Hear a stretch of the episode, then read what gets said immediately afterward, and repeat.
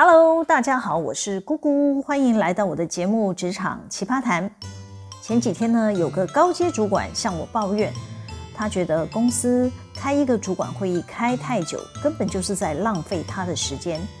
尤其某某人讲的内容，他一点都不感兴趣。呃，我就说啦，这位某某某呢，只是想把提案讲清楚，让长官们可以了解，并且支持他的提案。这位高阶主管还是不以为然地说：“只是个一百多万的事情，值得浪费大家时间吗？”啊，原来一百多万对这位高阶主管而言只是个小 case，他认为可以不用花太多时间讨论喽。那还有一位董事兼任子公司的总经理，他也曾在相同的会议抱怨说：“我现在要做的事情很多，没有时间在这里开会。”下周开始呢，我就不会再来出席这场会议了。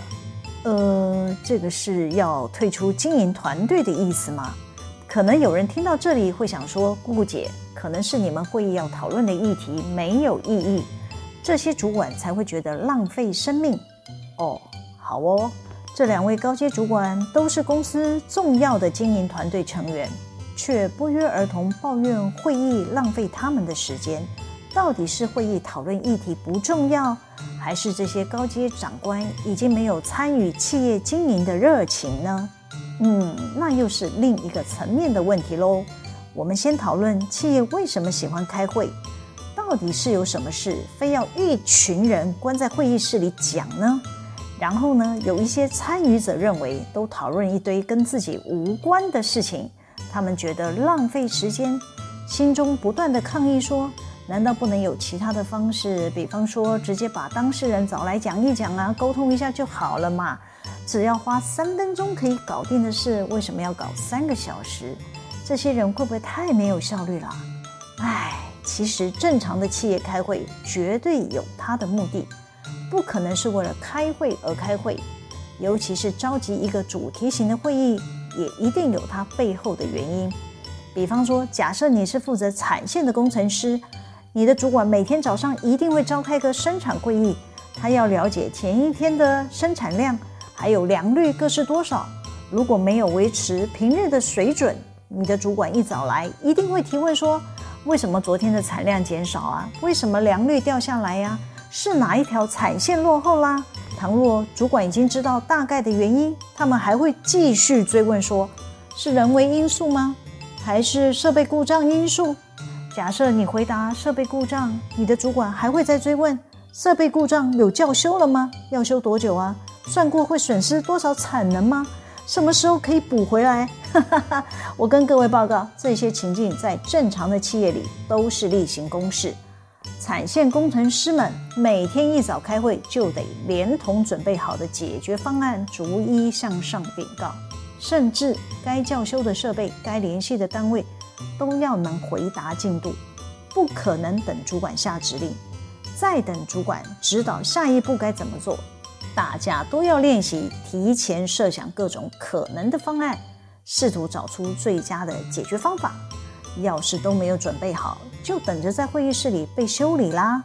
其实召开会议的目的就是团队的沟通，让召集人或者是会议主席把相关的人集合在一起。大家需要凝聚共识，说彼此都听得懂的语言，共同讨论团队面临的问题，找出解决的方法，寻求共识，再回到各自岗位，继续朝组织的任务目标前进。倘若一个团队都已经是各安其位，每个人都知道自己的任务目标，也无需要主管定期检讨追踪，每个人都自动自发把事情做好的，就可以不需要再召集会议了。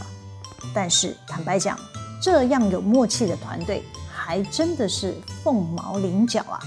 可能他们的团队成员只有几个人，就不需要刻意召集会议追踪目标进度了。通常有一定规模的企业都是几百个人起跳，甚至是几千几万人的这么庞大的组织，倘若没有透过会议，是没有办法掌控每一个小团队的任务目标。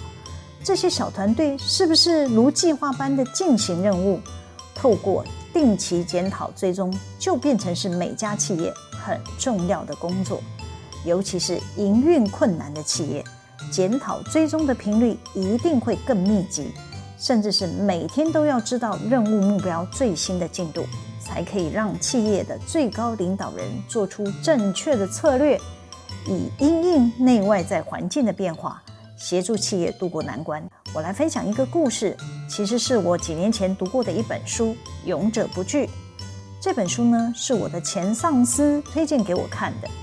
这本书是讲述美国知名的企业福特汽车在二零零六年到二零一四年间，他们所聘雇的执行长穆拉利，成功带领福特汽车挺过二零零八年金融海啸的危机，并且在他执行长任内，让福特汽车从被华尔街投资银行评价为“垃圾等级”的债券公司。不到三年，福特的股价从个位数回到了二位数，到二零零九年转亏为盈，获利二十七亿美元。二零一一年，穆拉利更被美国《时代》杂志评为百大人物，同一年更当选了英国《金融时报》风云人物。他是同时拯救过美国波音飞机与福特汽车的传奇 CEO。他在福特汽车竟然只靠一招，就是定期检视会议，成功帮助了福特汽车转危为安。二零零六年离开待了三十八年的美国波音公司，他离开波音的时候呢，职位是民用飞机集团总裁兼代理执行长。他因为没有被征除升任波音的执行长，就决定投效福特汽车。他一个人赴任哦。没有带自己的人马，他也没有换掉福特的任何一个人。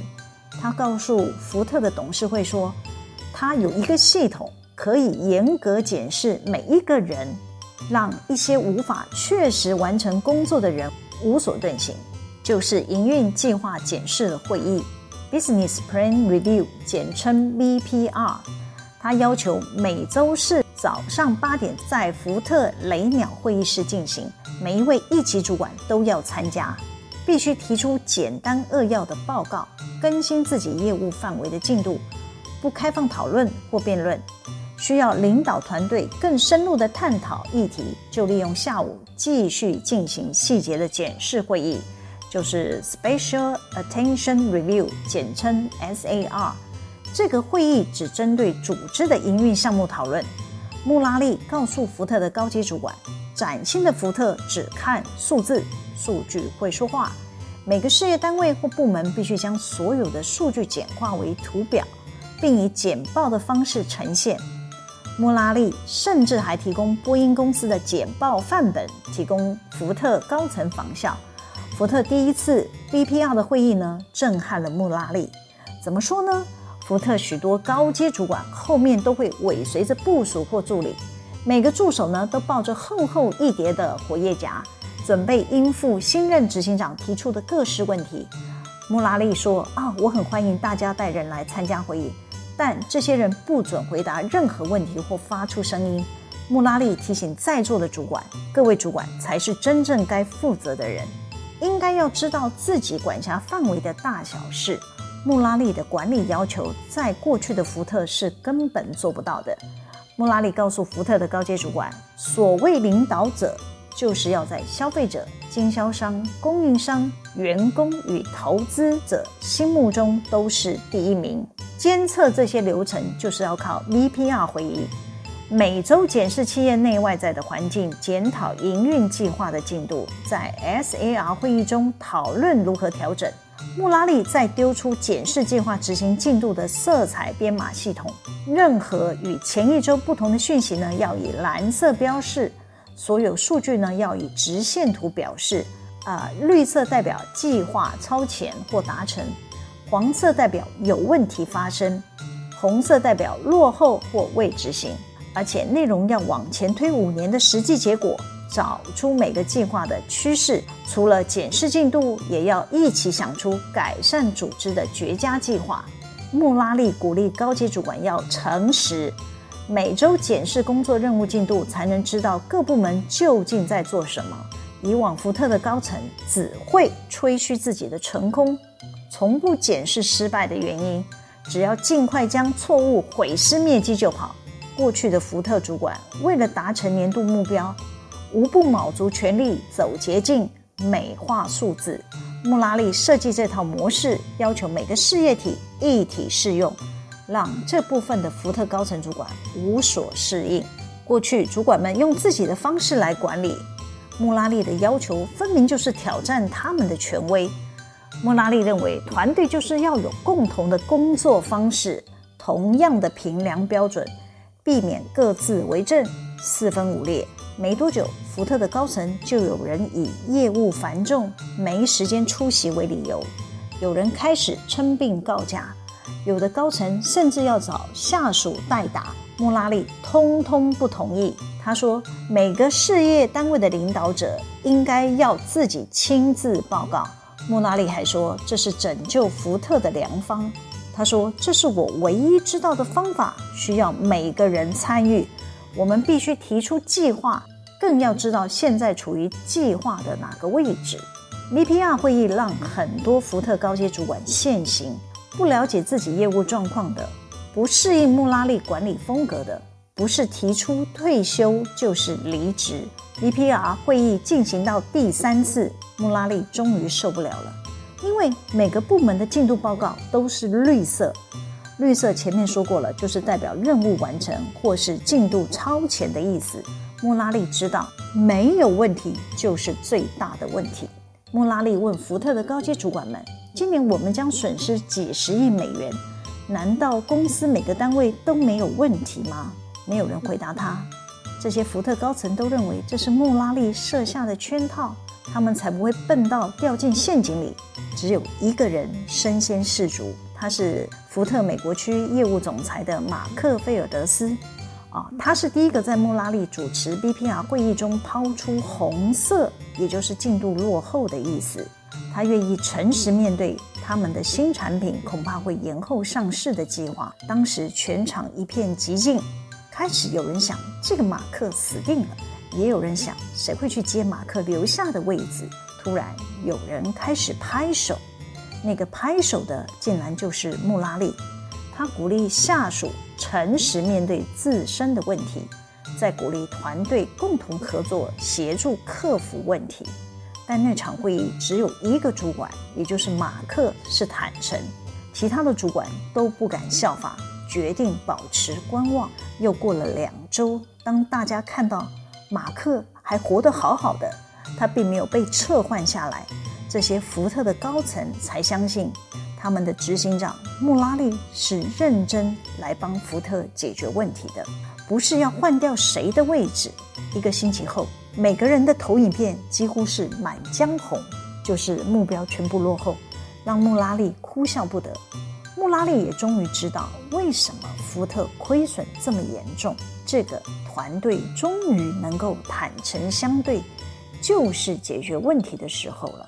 穆拉利利用 BPR 会议强迫主管负起责任，团队分工合作，确实执行组织的任务目标，也让福特的高层愿意将 BPR 导入在各自的部门。穆拉利成功将 BPR 在福特内部发挥的影响力，打造了梦幻的团队，齐心协力朝同一个方向前进。严格讲，穆拉利只花了三个月。打破福特过去以人质决定升迁的标准，改以绩效制度衡量各部门的贡献。